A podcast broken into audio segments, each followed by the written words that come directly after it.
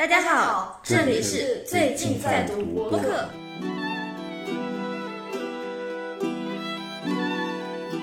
其中有一个是我弟弟，你能不能把他就是送回家？因为我爸爸喜欢我弟弟胜过于我。然后这个男主说不行，如果我把这个尸体给抽出来，我这个房子会倒。那小女孩说，那你把我给嵌进去吧，我还是想让我弟弟回家。我看到这个，我就特别有逆反心理，就是他越想看我什么，我越不想给他什么。他想看我求他，我就我肯定不求他，我而且我要反着他来。我自己先看这个，我就特别想逆反他。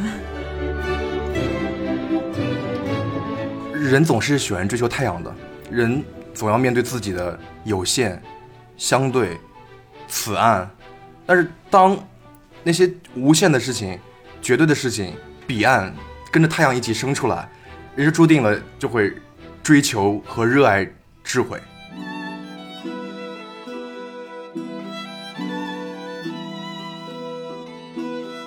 大家好，我是又怕惊悚故事又爱躲在被窝里读的七夕。大家好，我是 Saki。你好，我是 Unico。嗯，大家好，我叫老杨。OK，好，那今天我们要读的呢是《动物园》这本书。首先，我们来介绍一下作者，他是一九七八年出生在日本的小说家乙一。他在一九九六年，也就是只有十七岁的时候，凭借处女作《夏天烟火和我的尸体》获得了第六届 Jump 小说非小说大奖。那这本书其实我看过，所以我稍微来说一下我自己的感受好了。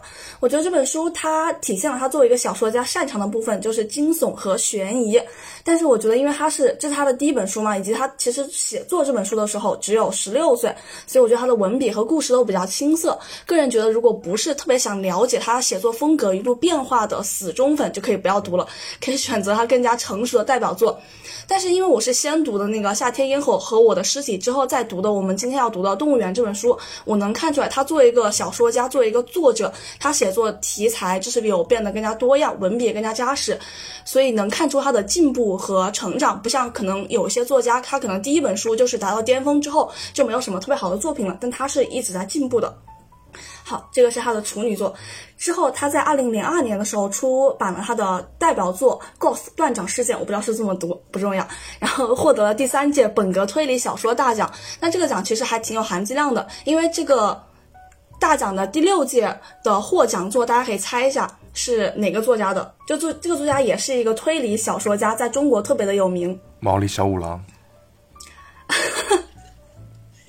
真实的。对，然后就是东野圭吾的《嫌疑人 X 的现身》获得了这个奖的第六届，然后以一在二零零三年到二零零六年，也就是二十五到二十八岁之间，陆续出版了我们今天讲的《动物园》这个短篇小说集的一些篇章。嗯，然后乙一呢，根据风格可以分为黑乙一和白乙一。黑乙一就是以绝望和恐惧是它的主要特点。那这个风格代表作有我们刚刚前面说到的获得大奖的《Golf 断掌事件》和我们今天讲的《动物园》这两本书。然后白蚁的特点是治愈系幻想小说，代表作是在黑暗中等待。但是因为我没有看过他白蚁的系列，所以我就不好评价了。然后当我在做他那个 research 的时候，我在他的百度百科上发现了一个很有意思的点，就是关于未来计划。乙一说他打算存款到某种程度之后就不再工作了，然后就觉得不管是对，然后就发现不管是你是一个著作等身的一个小说家，还是一个普通社畜，你都不想工作。然后这个就是大概这个作家的介绍，然后下面来讲一下我们今天讲这本书叫《动物园》，它是一个短篇小说集，里面有十一个故事，总共是十四万字，其实不算长，而且故事情节比较强，应该能很快看完吧。然后我们今天选择的版本是人民文学出版社，我自己觉得这个译本挺舒服的，但是豆瓣上评分不是很好，你们怎么看？我我我觉得它译本的文体还可以，就但是。我希望他可以换成东野圭吾的那个翻译者。哦，我看东野圭吾的时候没有注意翻译。再介绍一下，然后这本书的三个特点，呃，分别是悬疑、推理和惊悚。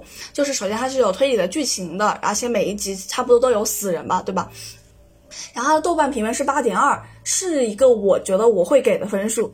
这个小说在二零零五年的时候，其中的五个故事分别是《小适和杨子》《七个房间》《动物园》《远离的夫妇》和《向阳之诗》，翻译被拍成了电影，叫《继续活下去的五个故事》。豆瓣评分是七点五，如果感兴趣的可以去看一下。但是因为我们时间有限，且有些人不是特别喜欢日本的惊悚片，就没有看。然后这个就是我们对书和作者的自我介绍。现在大家可以说一下自己对这本书的总体感受，就是你喜不喜欢，你读的顺不顺利，你可能会给其他人推荐吗？如果你是去给豆瓣上给他评分，会打多少分？嗯，我先来抛砖引玉说一下我的感受吧，其他人可以想一下好了。嗯，首先这本书是我是看完了，我几乎是一口气看完的，我很喜欢，而且这本书正好就是我给 Saki 和 Uniqlo 他俩推荐的。然后，如果有三个词来形容一下这本书的话，我觉得会是冰冷、肃杀和疏离。这本书给我的感受就很像那种北方的冬天的那种铅灰色的天的那种呃肃杀的感觉。而且我觉得呃疏离是因为我觉得它里面几乎是没有一个正常的温暖的良性互动的一种人际关系，就是它的人际关系，我觉得有点像呃加缪的《局外人》里面，就是每个人都很疏离，然后。这是我大概的感受。如果豆瓣评分的话，我可能会给它八点五，比豆瓣就是总体评分稍微高一点。嗯，我可能给的分要低一点，我可能给七分的样子。补一下，刚才说东野圭吾的那个译者是新经典那个地方的。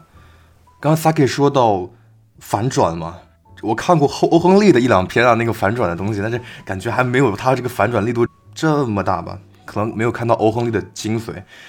比如说东野圭吾的一些东西，它特点啊，特点不是优点和缺点，就是它会把结果最后总会给你公布出来，阐述阐述怎么怎么样。但是《小诗与杨子》他戛然而止，对，但是他没有说妈妈的动机，妈妈是为什么要这样做呢？七个房间，那个凶手是那种，嗯嗯，你想要那种比较无缘无故的很这件事情。是是成立的嘛？就是不因为一一切事情，然后就想动恶。但但是我们肯定没有看过他的一个过程，就比如他小时候是不是有可能生活在创伤，我们是看不到的。这个还是因为一个因呢，倒不是说无缘无故，就是希望他把，如果如果可以，有没有可能把他妈妈那动机，把凶手的动机可以让我再满足一点，这样。我觉得 Uniqlo 你好像是喜欢比较那种传统的那种，呃，推理小说。就是我首先有个人死了，然后这个侦探把这个坏人找出来之后，然后你再从头把这个事情倒一遍，把它的过程、原因、经过全部都给你梳理一遍。对，而且东野圭吾的书，我感觉一点儿也不恐怖。就是比如他那个恶意嫌疑人都没有恐怖这一说。动物园之前七七在群里说。这有一个电影嘛，五个故事的电影，然后我就看了看那个预告片，就没有敢看下去。我说的那个不怕鬼，就是比如说某一个东某一个不明事件出现在你面前，就那个还好，但是突然那个一惊一跳、一惊一像日式恐怖一惊一跳的那个就比较恐怖了，而且有有一个咒怨，那个小孩趴在你床里发出气泡音，那个我有点害怕。我看了差不多六个故事吧，然后没有把它全部都看完，就正好读完动物园那一篇，就没有往后再读了。嗯。我先否你一点来说啊，就是刚才你提到了一点叫所谓的合理动机嘛，然后我觉得正常情况下，我们都需要看到一个所谓的一个嗯出现的原因，去让你带入到这个故事里面，然后让你能够嗯更加的，就是对他有一定的一个想法，或者说读完以后会感觉哇他怎么样怎么样。但是我觉得呃他没有写，这正好是一个作为故事更好的一种方式，就是这个东西就变成一个可以由你脑子里。里来展现的一个东西了，因为大部分的艺术，自从它就是到了别人的眼里以后，它就不属于自己了。就是每一个人其实读一个东西，可能每每一个人就是在在想这些东西的时候，可能小诗的长相和我们和我们脑子里面的都不一样，对吗？文学理论有个词叫隐含读者跟隐含作家，隐就这作家肯定是在写这个的时候有一个自己想面对的读者，他是就是想这样表达，对，他会考虑受众啊，嗯。嗯，更多的想象空间，嗯，对啊，所以说我觉得正好从这一点出发，就是有的时候，嗯，我一开始其实和你一样，我读第一篇的时候，我就在想，我说什么样当妈的会成这么一个状况，而且就是如果他真的喜欢就是所谓的妹妹的话，那他们两个人长得一样。到底是做了什么样的事情？到最后，嗯，有没有被发现？这也是都没有说嘛。就从这一点上去考虑，我也在想说，为什么你也不告诉我个原因？是因为说这姐姐欠招啊，还是怎么着？从小不受待见，这个一直都没有说。但是往后，我觉得开始读第三篇的时候，我脑子里就开始往回想说，嗯，因为并不是他写的所有的故事都是这样嘛。后面有一个我最喜欢的故事，就是那个叫《远离的夫妇》。嗯，我觉得那个还是对。重了。那他这一方面，他就把所谓的缘由啊这些东西，不就全写清楚了吗？那就证明其实前面这个故事他没有写清楚，是他有意而为之，而非是他的这么一个整体的写作风格。我也没有读过他其他的作品，但是嗯，通过这头一个和他后面的故事，我觉得他还是知道该写什么，不该写什么的。所以我觉得这可能是他的一种自己的处理方式吧。嗯。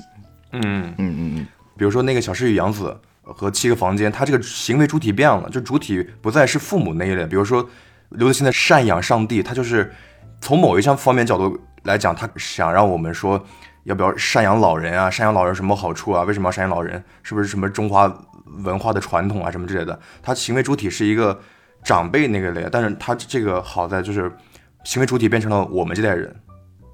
啊，我开始吗？好，呃，我最喜欢的一篇是《寒冷森林的小白屋》。呃，我首先大概介绍一下剧情吧，就是这个这个故事是以第一人称的角度叙事的，然后就讲这个男主他父母双亡，然后呢他从小住在伯母的马厩里面，然后吃的是剩饭，喝的是马喝的水，他的工作呢就是清理马粪。有一天，伯母家有两个儿子，故意想整一下他，把那个马给惹怒了之后，马踩到了男主，把男主的鼻子给踢掉了。然后他当时就流着血嘛，他想去找他伯母帮忙，哪怕他鼻子流着血，鼻子都已经掉了，伯母还是不让他进门。他们家都特别的，就是嫌弃和隔离他。然后伯母家有一个红发的女儿，然后这个女儿有时候会来到马厩教那个男主。认字和算术，男主很聪明，很快就学会了。但是有一次，男主在马厩里看书的时候，伯母说书很贵，不能摸，就把他打了一顿。之后，女主慢慢长大了，就离开了这个房子附近的田地都卖了。他们一家人都已经忘掉了男主，直到有一次，伯母看到了男主，说你竟然还活着，然后给了他的钱，把他赶走了。我拿着钱呢，我去了镇上，但是因为我的鼻子掉了，在镇上被人嫌弃，后来我的钱被抢走了。然后这时候原文有一段话叫：“夜晚，我走在小巷里，几个大男人靠近我，对我做了很残忍的事情。”嗯，我觉得，如果是比较善良的想法，可能是他只是被打了一顿；如果是比较，嗯，阴险的想法，或者说比较黑暗的想法，可能是他被性侵或者是强暴了嘛。然后他就说，他从此就很怕人嘛，他就走走走，离开了镇上，来到了森林。当他想找石头盖房子的时候，他遇到了一个青年，他觉得人很可怕，所以他就把这个青年杀了，找到了盖房子的材料。那这个就是他的一个背景。后面的大概故事主体就是他一直遇到人，一直杀人，把他们的尸体搬到了森林里面去做小白屋。直到有一天，他遇到了一个小女孩，小女孩来到了森林里，说：“我是来找我弟弟的，你看到我弟弟没有？”这个男主说：“我不知道哪个是你弟弟。”然后那个小朋友就看到了那个尸体堆成的房子，他说其中有一个是我弟弟，你能不能把他就是送回家？因为我爸爸喜欢我弟弟胜过于我。然后这个男主说不行，如果我把这个尸体给抽出来，我这个房子会倒。那小女孩说，那你把我给嵌进去吧，我还是想让我弟弟回家。然后这个男主就把这个弟弟抽出来了，把小女孩放到里面了。那小女孩跟这个男主他俩就一起聊天，然后这个小女孩就一天天的死掉。小女孩问男主说：“你的鼻子为什么会秃掉一块吗？不是，就是凹掉一块。对，凹掉一块。”然后男主就给他讲他自己在伯母家的故事，怎么自己被欺负，怎么怎么的。然后小女孩就哭了。小女孩后慢慢慢死掉之后，男主把小女孩和弟弟的尸体全部都给抽出来了，把他们送到了。他们送回了家里面，送回了家里面。你们猜，这时候这个小女孩的妈妈是谁？哦，你们不用猜，你们看过了。那个红发的女孩，就是那个小女孩的妈妈说：“哇，你还活着，我很开心见到你。”然后那个小女孩的尸体和小男孩的尸体是装在一个木箱里面的。那个红发女人说：“哎，这个木箱里面是什么？好臭，是水果吗？你帮我把它扔到那个马厩的肥料堆里面。估计他们家还是住的那个房子。”然后我就是男主把那个木箱扔到了肥料堆里面。他当时就原文里有一句话叫：“我走进马厩，一切和以前一模一样，完全没变。我把身子挨进墙角，沉入了睡乡，就结束了。”哇！我当时看到这里的时候就觉得这个结尾好酷啊，因为啊，我觉得这个太绝了。因为我自己稍微代入了一下，就是类似于就是我杀了我最好朋友的孩子。我当时想，如果是我，我可能直接就是我都无法面对他，我直接找这车撞死，或者爬到十五楼从楼上摔死。但这个男主他毫无感觉，他就是走进了马厩，然后沉入了梦乡。我就觉得这个就是完全的反社会人格呀！我毫不会被打动，我毫不被打动。我觉得这个更加凸显了他的一个就是决绝和毫无人性和感情，就觉得好酷啊！他坚持到了底，因为他没有像那种很庸俗的一些小说，就是他一下被感化了。我就觉得你已经杀了那么多人，你不可能回来了，你不可能回头，你这种回头只会让我觉得恶心，那些人白死了。你直接贯彻到底，我就是个大恶魔，我就觉得嗯，好酷。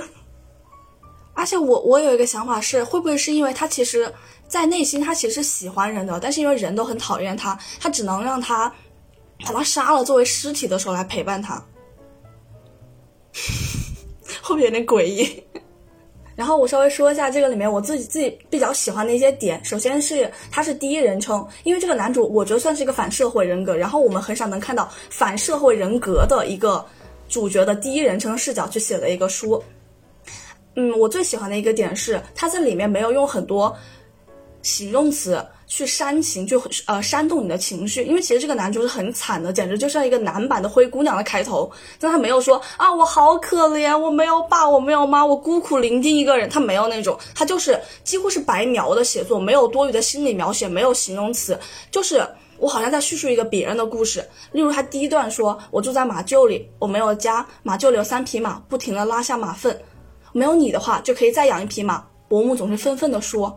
他就是只是在描写一个客观事实，他没有去描写我的心理感受，我有多痛苦，我有多难过，我就非常的喜欢。我不太喜欢那种故意让你哭、故意让你愤恨的那种嗯作品。然后还有一个比较喜欢的点是，我觉得算是一种爽剧的逆袭，就是我之前是一个 loser，我我很烂，所有人都瞧不起我，然后现在我一下子刚起来，我就把所有人都杀了。其实有点像一九年有一部。电影叫《小丑》，有人看过吗？嗯嗯嗯，啊，看过。前两天刚看完他的拉片儿。对，他大概就是那种，我是一个不入流的喜剧演员，然后当时歌坛市里面政府又特别腐败，人民就是抗议，那个垃圾好像也不倒了，反正整个市呃整个社会都比较混乱，然后他母亲又有精神障碍，他事业又。呃，受阻嘛，就是不太好，然后自己精神逐渐崩溃，大家都很嫌弃他，然后有一天就爆发了嘛，在地铁上就杀人了之后，然后就引领大家去暴动啊什么的，我就觉得哦，好爽，就是这种爽感能 get 到吗？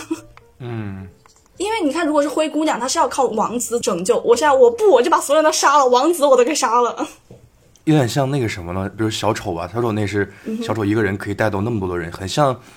历史上，中国历史上很多次起义吧，比如说，呃，明朝，明朝朱元璋就啊，我农民起义吗？嗯，对，就他们起义的目的也是，哎呀，我我连一个饭都吃不了了，你让我好好吃饭，我也可以好好呃安稳下去。你让我饭都吃不了，那只能革命了。革命的动机就是被统治阶级的革命那个意志被调动起来了。我最喜欢的一篇是《远离的夫妇》，他的故事情节非常简单，特别简单，就是。有一天，主角发现自己的父亲和母亲互相看不到对方了。比如，爸爸坐在沙发上看电视，正常和主角说话、关心他呀什么的，但是就是看不到妈妈，仿佛世界里从来没有出现过妈妈一样。然后妈妈呢？妈妈在做饭呀，和主角吃饭啊，嗯，和他聊天啊，但是就看不到爸爸，也不谈论任何和爸爸有关的话题。然后在这两个时间线里，只有主角能够分别和这两个人说话和交流，就像是，嗯，在书里所说啊，两年前还是十年前，呃，一场车祸里面，爸爸这边的世界线是，妈妈在这个车祸里丧生了，剩下爸爸和主角两个人相依为命。妈妈那边的时间线里就是是爸爸去世了，剩下妈妈和主角两个人，只有主角是两个世界的焦点，能够分别和他们说话，然后通过主角进行交流，然后主角进行了很多的努力，试图去呃修复父母的关系，让父母互相能够看到，比如爸爸说，呃，你去和妈妈说。怎么怎么怎么样，然后主角再进入到妈妈的世界里面，和妈妈去传递这句话，做了一些这样子的努力。在看这篇故事的过程中，我脑袋里面想了很多的可能性。我特别喜欢这一篇，就是因为他的脑洞特别新颖。这个故事的结局完全颠覆了我的想象。比如说，我第一个想到的是。从一开始就根本没有发生过一家三口和睦相处的场景，全部都是主角我想象出来的。就是现在这个父亲母亲互相看不见，它就是现状，而且一直都是这样子。只是我想象，呃，一家三口曾经和睦相处过，这是我想的第一个。然后讲的第二个是和小说里面前半部分写的是差不多的。就是我和爸爸分别在一个世界维度，然后我和妈妈分别在一个世界维度，或者时间线，或者时间线里面啊。但是爸爸妈妈的话，互相在不同的维度里面，然后我是连接这两个世界的唯一的焦点。这个也可以解释，呃，小说里面的一些情节。我想的第三个是，也许车祸，两年前的那个车祸，一家三口都去世了，现在是鬼魂的。这个身份吧，阶段吧，所以互相看不见啊什么的。呃，想的第四点是，也许父亲母亲是离婚了，现实中离婚了，然后孩子无法接受这样子的现状，想象出来了两个人就离婚了之后，留下了主角一个人生活，然后主角无法接受这种现状，所以精神失常，想象出来了这个房子里有两个人在陪伴他，然后互相看不见什么的。我想的第五点是，会不会这篇小说只是在影射现实中有些父母之间互相不说话，只通过孩子传话的这种现状？比如说喊自己的老公就喊孩子他爸，爸爸妈妈也不直接说话，而是通过孩子说你去和你妈说怎么怎么怎么怎么样，也许是在影射这种现状吧。还有我想的第六点是，可能会像是。日本社会的现状一样，就像我们第一期做的从零开始的女性主义一样，就是父亲和母亲分别处于社会的 A、B 面，呃，父亲这个处于 A 面负责工作，母亲处于 B 面负责生活、做饭啊、家务啊之类的，泾渭分明，所以像是嗯互相看不见一样。但是小说的谜底揭开的时候，我前面想的这六种可能性都不对。其实是因为父亲母亲确实感情上可能出了点问题，或者产产生了一点矛盾。曾经两年前吧，还是十年前，然后他们俩商量说，我们在孩子面前，我们跟孩子说出了场车祸，然后对方死了，然后在生活中假装互相看不见对方。结果我们的主角这个孩子当真了，结局这小说的结局就是。主角真的看不见爸爸了。他和母亲说：“我选择活在妈妈你的世界里面。”小说一开始啊，妈妈对对主角说：“嗯，现在只剩下我们两个人了，我们要好好活下去。”爸爸也和主角说：“啊，现在只剩下我们两个人了，我们俩要好好活下去。”然后结局就是主角和妈妈说：“我选择活在有你的这个世界里面。”也就是说，他选择看看不见父亲了。但是结合真相来说，现实生活中，父亲和母亲都还在，只是他们演出来的。但是小孩儿真的出现问题了，他看不见父亲了。嗯，爸爸妈妈带他去看精神医生，医生他也看不见父亲。就这个结局，还令人挺唏嘘的。然后这个反转是非常彻底的，是完全没有想到。前面我都想了六种可能性了，一种都不对。小说谜底揭开的时候，我都惊了。嗯，刚才不是听那个王离子说了一句，说欧亨利的这个小说会有什么所谓的情理之中、意料之外吧？嗯，我其实一开始的时候脑子里我就想到了，我说这孩子可能脑子有点病。后来后来他就真有病了。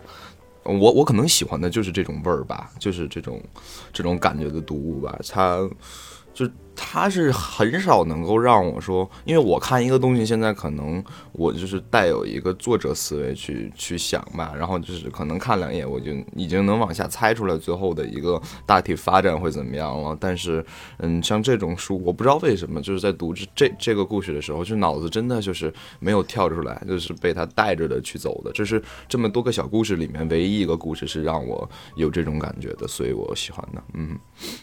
我稍微想问一下，您是北京人吗？嗯嗯嗯嗯。我再补充一下，我我刚刚喜欢这个，就是我我认为它相较于那个东野圭吾吧，是主体变了。比如说以前是东野圭吾的吧，他像是把那个凶手的一些丰富了很多凶手的内容，而这个就没有丰富凶手的，就是另外一种好。我喜欢的是七个房间这个故事，七个房间故事大概是。一家三口，妈妈、姐姐、弟弟在路上走着，然后妈妈去商店买东西了。我和姐姐走在一起，妈妈叮嘱一定不要和姐姐分开。突然，我被一闷棍打倒了，打晕了，什么都不知道了。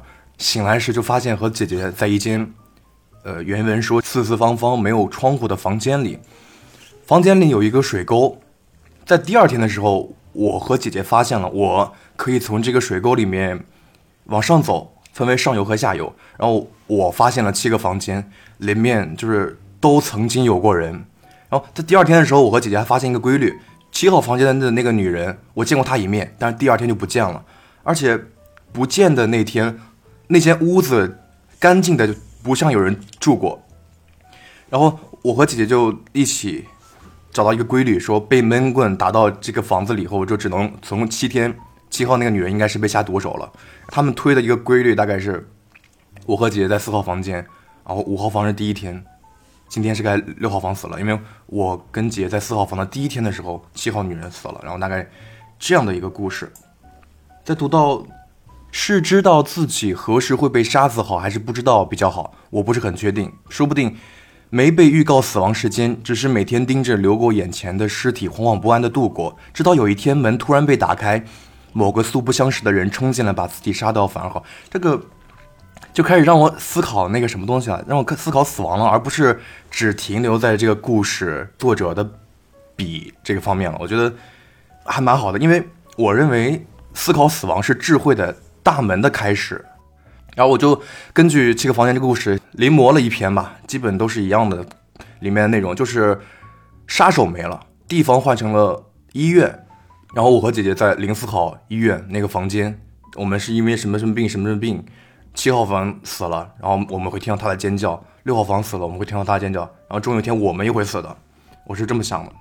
呃，这一篇的话，它是第二篇嘛，然后前一篇《小室野洋子》也是一个兄弟姐妹，就是姐妹关系嘛，然后他们的姐妹关系特别的特别的差，嗯，然后七号房间我会。一开始会以为这个姐弟关系也非常的差，然后姐姐最后会卖掉弟弟，但没想到这一篇他们姐弟关系非常正常，而且姐姐的智商在线，非常维护弟弟，尤其是那个结尾更加的升华，还和第一篇完全不一样。嗯，他让我想起个故事，就是《圣经创世纪》的故事。那个故事大概就是，上帝在创造了世界万物后，感到有些孤单，于是便用泥土照着自己的样子创造了亚当。为了不使亚当感到孤单，又趁着亚当睡觉的时候取了他的一条肋骨，创造了夏娃。大概就是有有两棵树最特别，那个伊甸园有很多的树，上帝创造的，然后给亚当和夏娃居住。一棵树是生命之树，一个是是智慧之树。吃了生命之树的果子可以长生不老，吃了智慧之树的便有了智慧。然后上帝告诉亚当和夏娃，唯有智慧之树果子不能吃，吃了就会死。但是后来亚当禁不住。蛇的诱惑，蛇就是撒旦诱惑，终于偷吃了智慧之树的果子，然后他们被赶出了这个伊甸园。他让我想起了这个死嘛，也就是说，其实你们喜欢就是七个房间这个故事，其实并不是因为，打完说他从那个地下水道里面就是钻来钻去，后面获救了这个这个逃生的方式，你觉得很精，就是觉得很酷，而只是你觉得他对里面让你引起了对死亡的思考，是吗？对。哦，哦，我想问一下你们，你们是多大的时候会思考一些关于，哎，我我什么时候会死啊？我死了会会怎么样啊之类的事情？几岁会思考？我我中二的时候想过，真的是中二，初中二年级的时候想过。那个时候特别怕鬼，然后我每天晚上睡觉前，我会自己想着说，没事，我不怕，就算死了也无所谓。鬼，你来吧，我睡了，然后才能睡着。可能那段时间思考过吧。Saki，你每次说中二，我都觉得你在怼我。就是你说，我也很中二，我也很中二，而且我就喜欢中二的东西，不然我就不会选择看这本书。因为你知道中国的电影电视制度它是没有分级的嘛，所以我们从就是我自己从小跟父母一起看电视的时候，就会看到一些死亡的镜头。例如我爸很喜欢看《亮剑》，然后里面就可能一个炸弹嘣，然后那个胳膊腿乱飞的那种。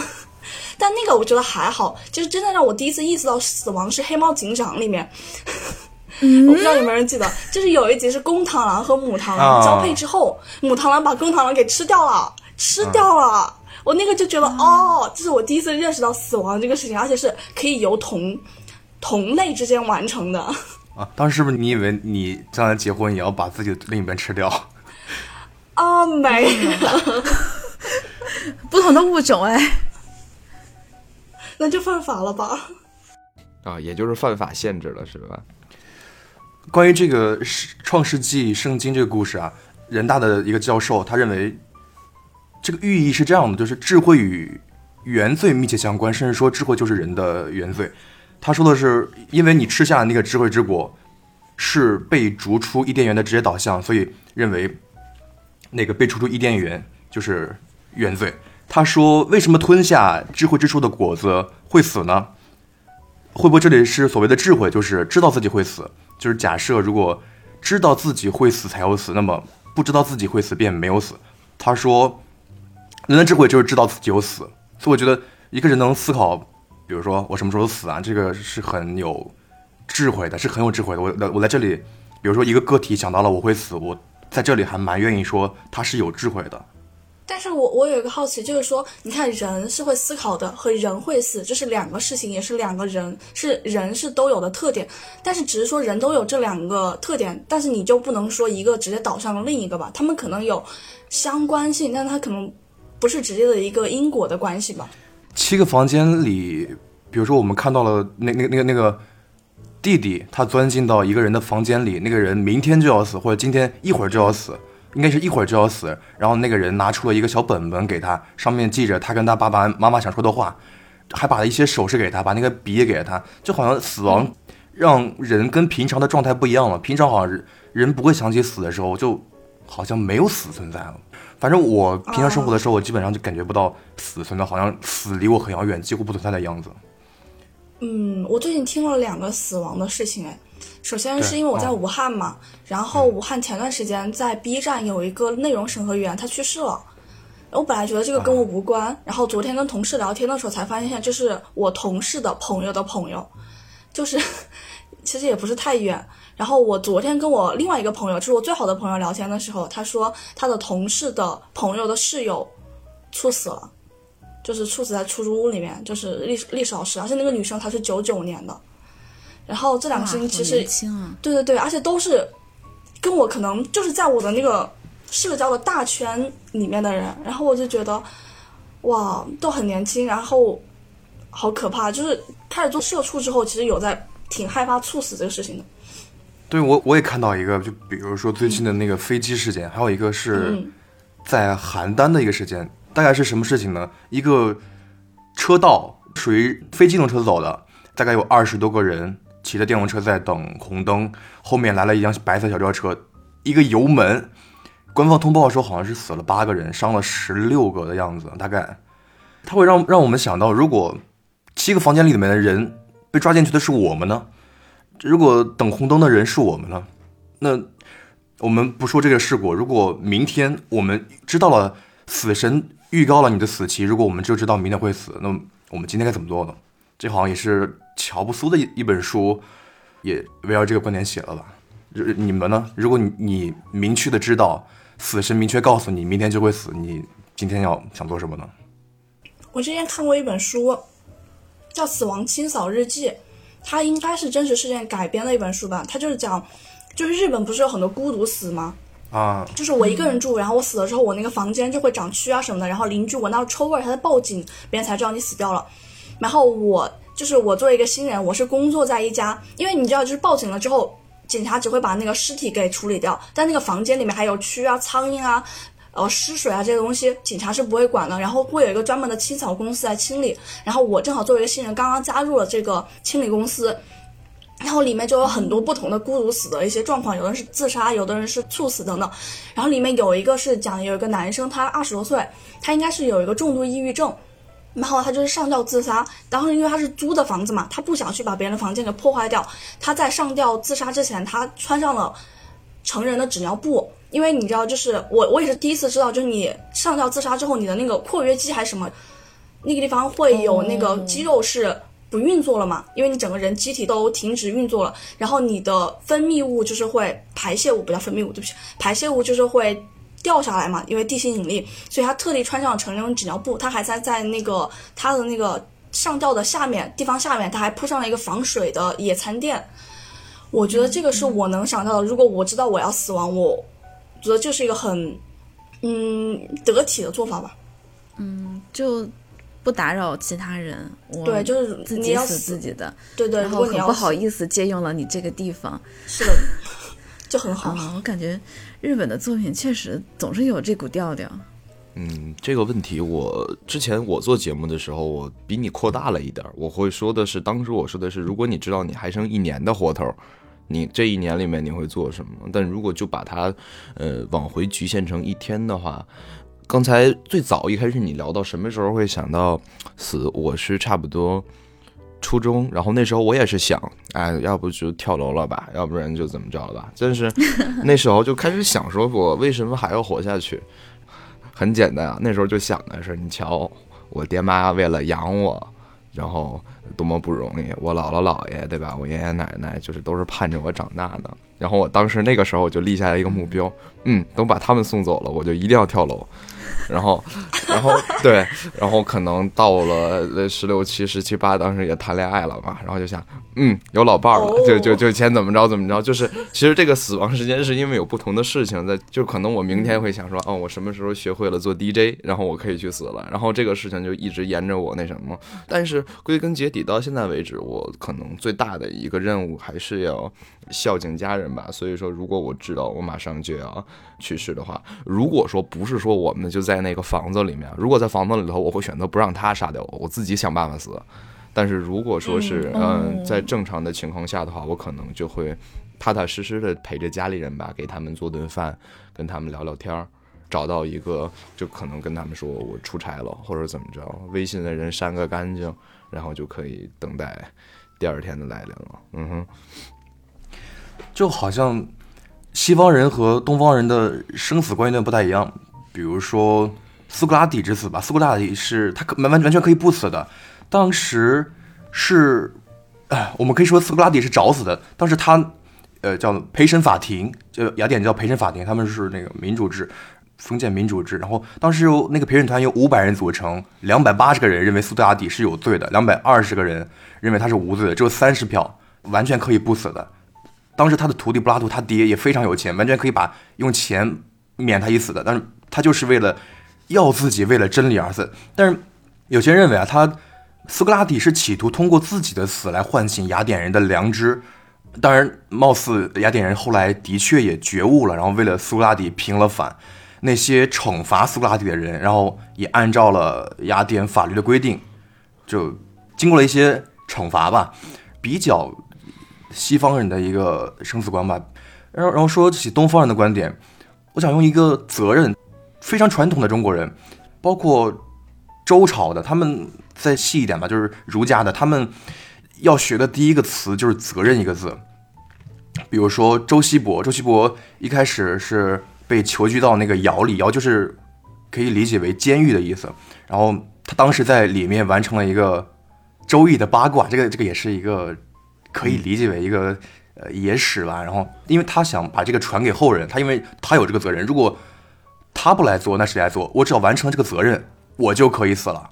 再比如说那个司马迁嘛，司马迁他一开始是没有完成史书的这个责任，他叫太史公嘛，然后他爹也是太史公，然后他爹是临死前把这个传给了司马迁，告诉司马迁这个史书必须由你来完成，这个太史公我死后一定是你，因为纵观天下人，只有我能培养一个所谓太史公，最最最后汉武帝刘彻还是把太史公的职位给了司马迁，然后司马迁就把《史记》给写了，但是中间还有一点小故事，就是。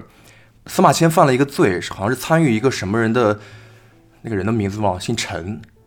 司马迁面临两个选择，一个是要不你就净身，要不你就死，要不你还能花钱。但是他当时他已经没有钱了，然后他就选择了，他完全可以舍身取义，然后赴死。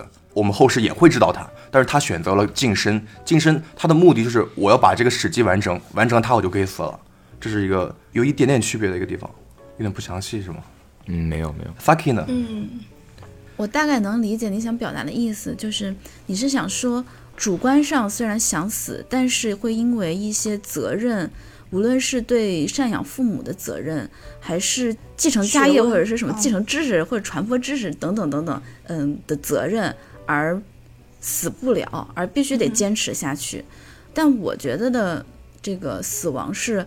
我不想死，为什么不想死呢？因为我深爱着某一个事物。嗯，我因为和这个世怎么说，和这个世界有了某种羁绊，我还舍不得死，这种感觉。你的猫吗？可以是很多东西。啊，OK。死亡这个主题，在乙一的这个《向阳之诗》里面也有提到。嗯嗯，向阳之诗的主角是个机器人嘛？他说，在停止运作和感到恐怖，就是死亡啊，感到恐怖之间，似乎还缺了一样什么东西。对于机器人来说，你机器停止运作了，就仿佛死亡了一样。但是呢，他又觉得在停止运作和感到死亡的恐怖之间，有一个什么东西缺了。那缺的是个什么？后面他有说，就缺的是一种失落感。越是深爱着某样事物，死亡的意义便越沉重。他后面看到了什么兔子啊，什么鸟儿飞翔啊什么的，他对这个世界有了留恋感。嗯，他不想停止运作了，他就舍不得这个世界了。那他就会感觉到死亡的恐怖。我刚刚提到那个乔布斯嘛，他在。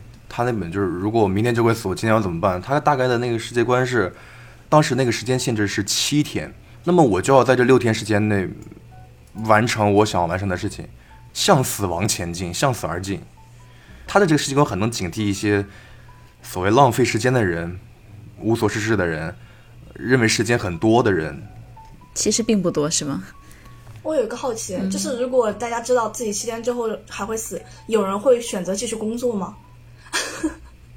或者继续学习啊，学习可能还是会的，就看看书啊什么的，嗯，把就是把没有做完的继续做啊，和家人陪伴啊，写写东西啊。我都还工作，我不工作，我都不用去办离职，好吧？笑死！除非这个工作就是我的，我的就是毕生的事业。你是老板。对对对对对，我研发什么东西，我正在写个什么学术巨作，这种工作还是可以继续做的。哦，刚刚其实那个 Uniqlo 他说就是觉得东西方的差异嘛，就好像东方的人他会为了责任继续活下去，然后西方的人好像会为了真理就是选择死亡。但是我觉得其实个人的差异会大于东西方的差异吧，因为我自己很喜欢很喜欢很喜欢的一个作家老舍嘛，他就是在文革之中自杀了嘛。但是我觉得他其实忍一忍，因为他其实当时好像已经混到了作协的主席，已经呃，而且还有专职的司机，他其实忍一忍，其实后面。很快就是文革，好像也就一两年结束了嘛。当然，他在那个时候是不知道他是什么结束的嘛。但是我觉得他当时如果忍一下是可以熬过去的。但是他也是应该是选择我不想说那些我自己不认为的话嘛，所以选择了自杀。那就很像屈原一样，就只投湖了嘛。屈原的话，其实他的死也是为了什么责任？但老舍的死，我其实具体不是很详细，因为他也有可能，比如说啊。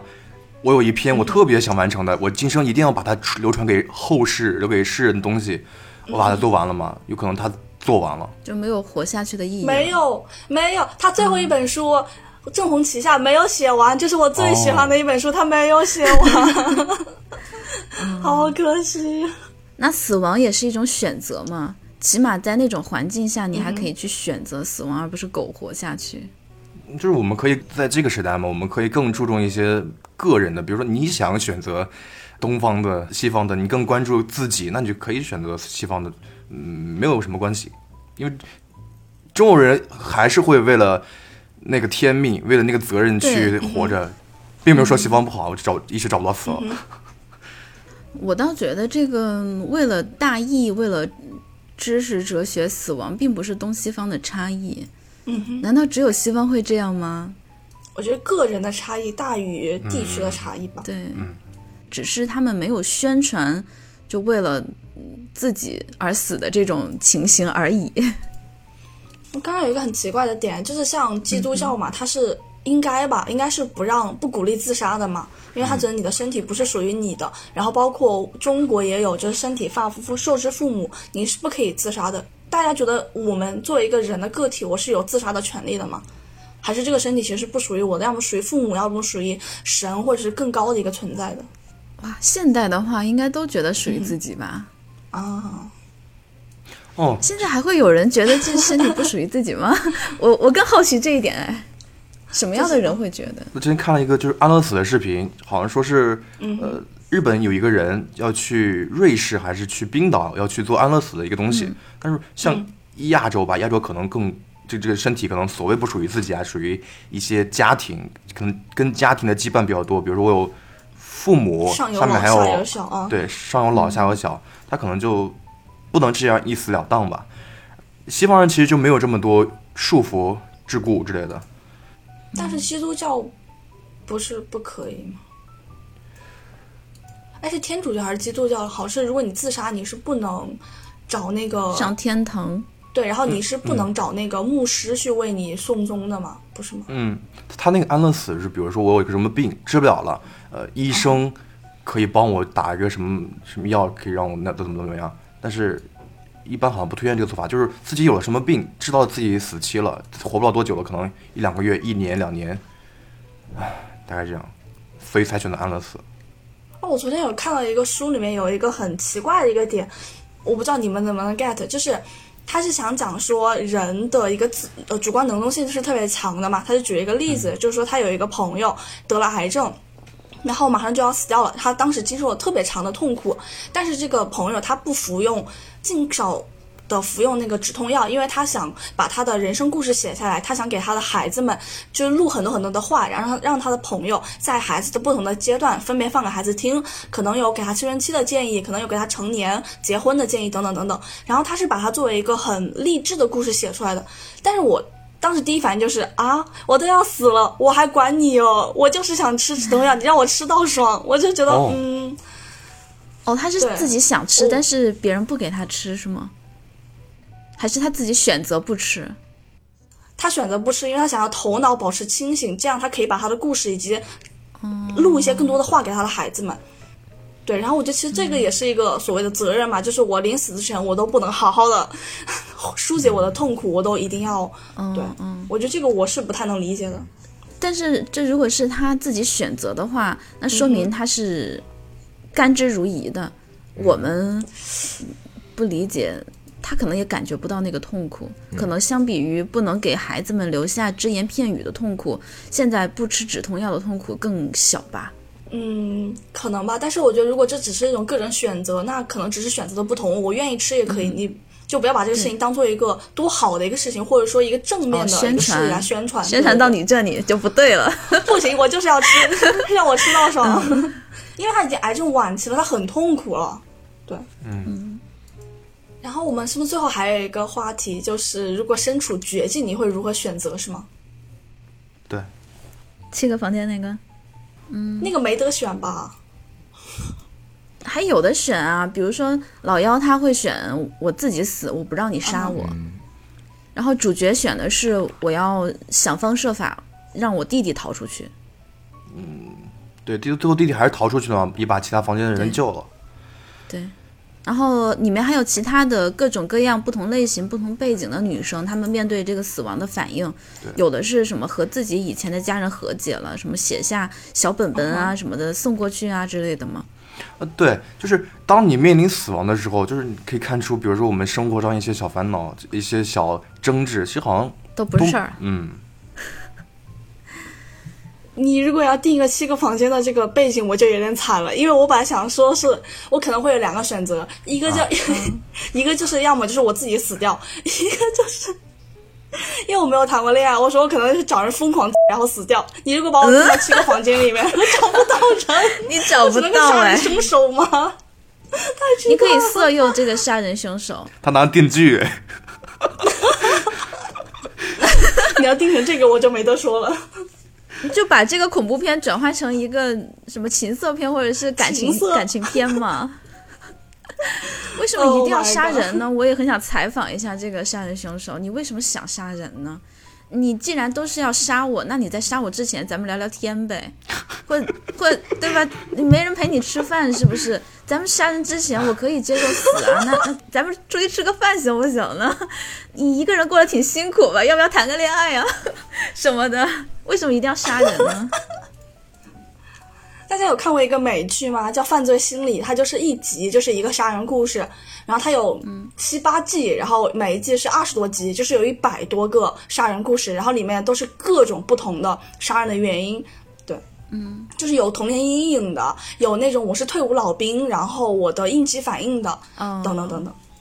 他杀人原因有很多，我看这个七个房间里面，这个杀人凶手啊，他肯定特别享受这个房间里面的人一点点的绝望、麻木或者尖叫或者怎么样的，然后看到自己的那一瞬间的反应。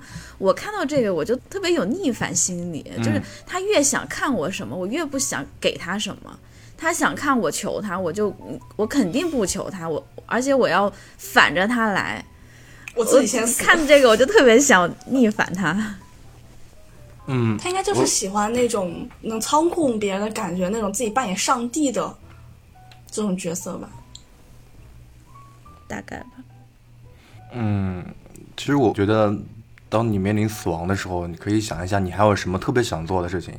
就当你将要死亡，然后现在就去做。那然后之前有个马斯洛需求理论嘛，人本人本主义理论的一个重要代表人吧。然后他的那个层次大概是五个，第一层是生理的需要，然后是安全的需要。生理，比如说生理就上厕所，大概这样理解。生理的需要，然后安全的需要。爱与归属的需要、尊重的需要、自我实现的需要，大概把人分成了这个这么几个层次吧，人的阶段，对，嗯就看看自己到哪个阶段了，然后看他那个自我实现是不是你想要的，什么之类的，好好过每一天吧。突然拔高了，怎么回事？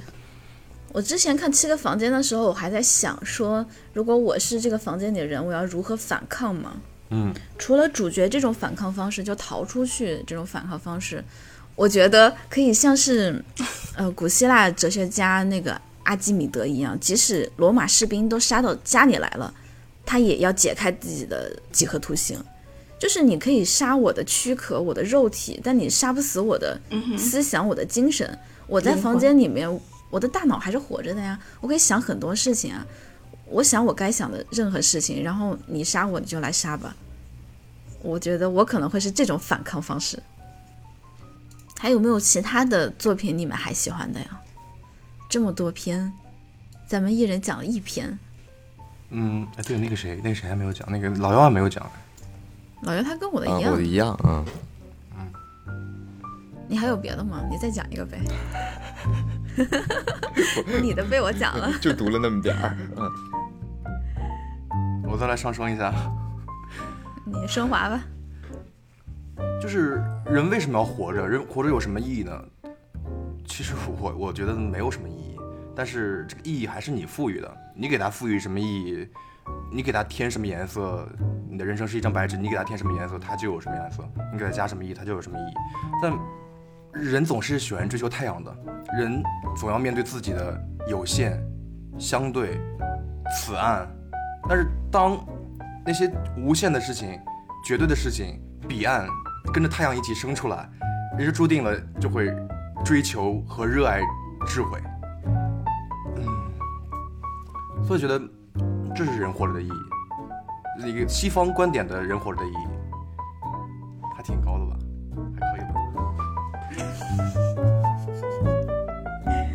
挺好挺好挺好挺好挺好。那我们每个人说个结尾了，就结束了。刚刚那个不就结尾了吗？啊，我以为就结束了。那那我就停止。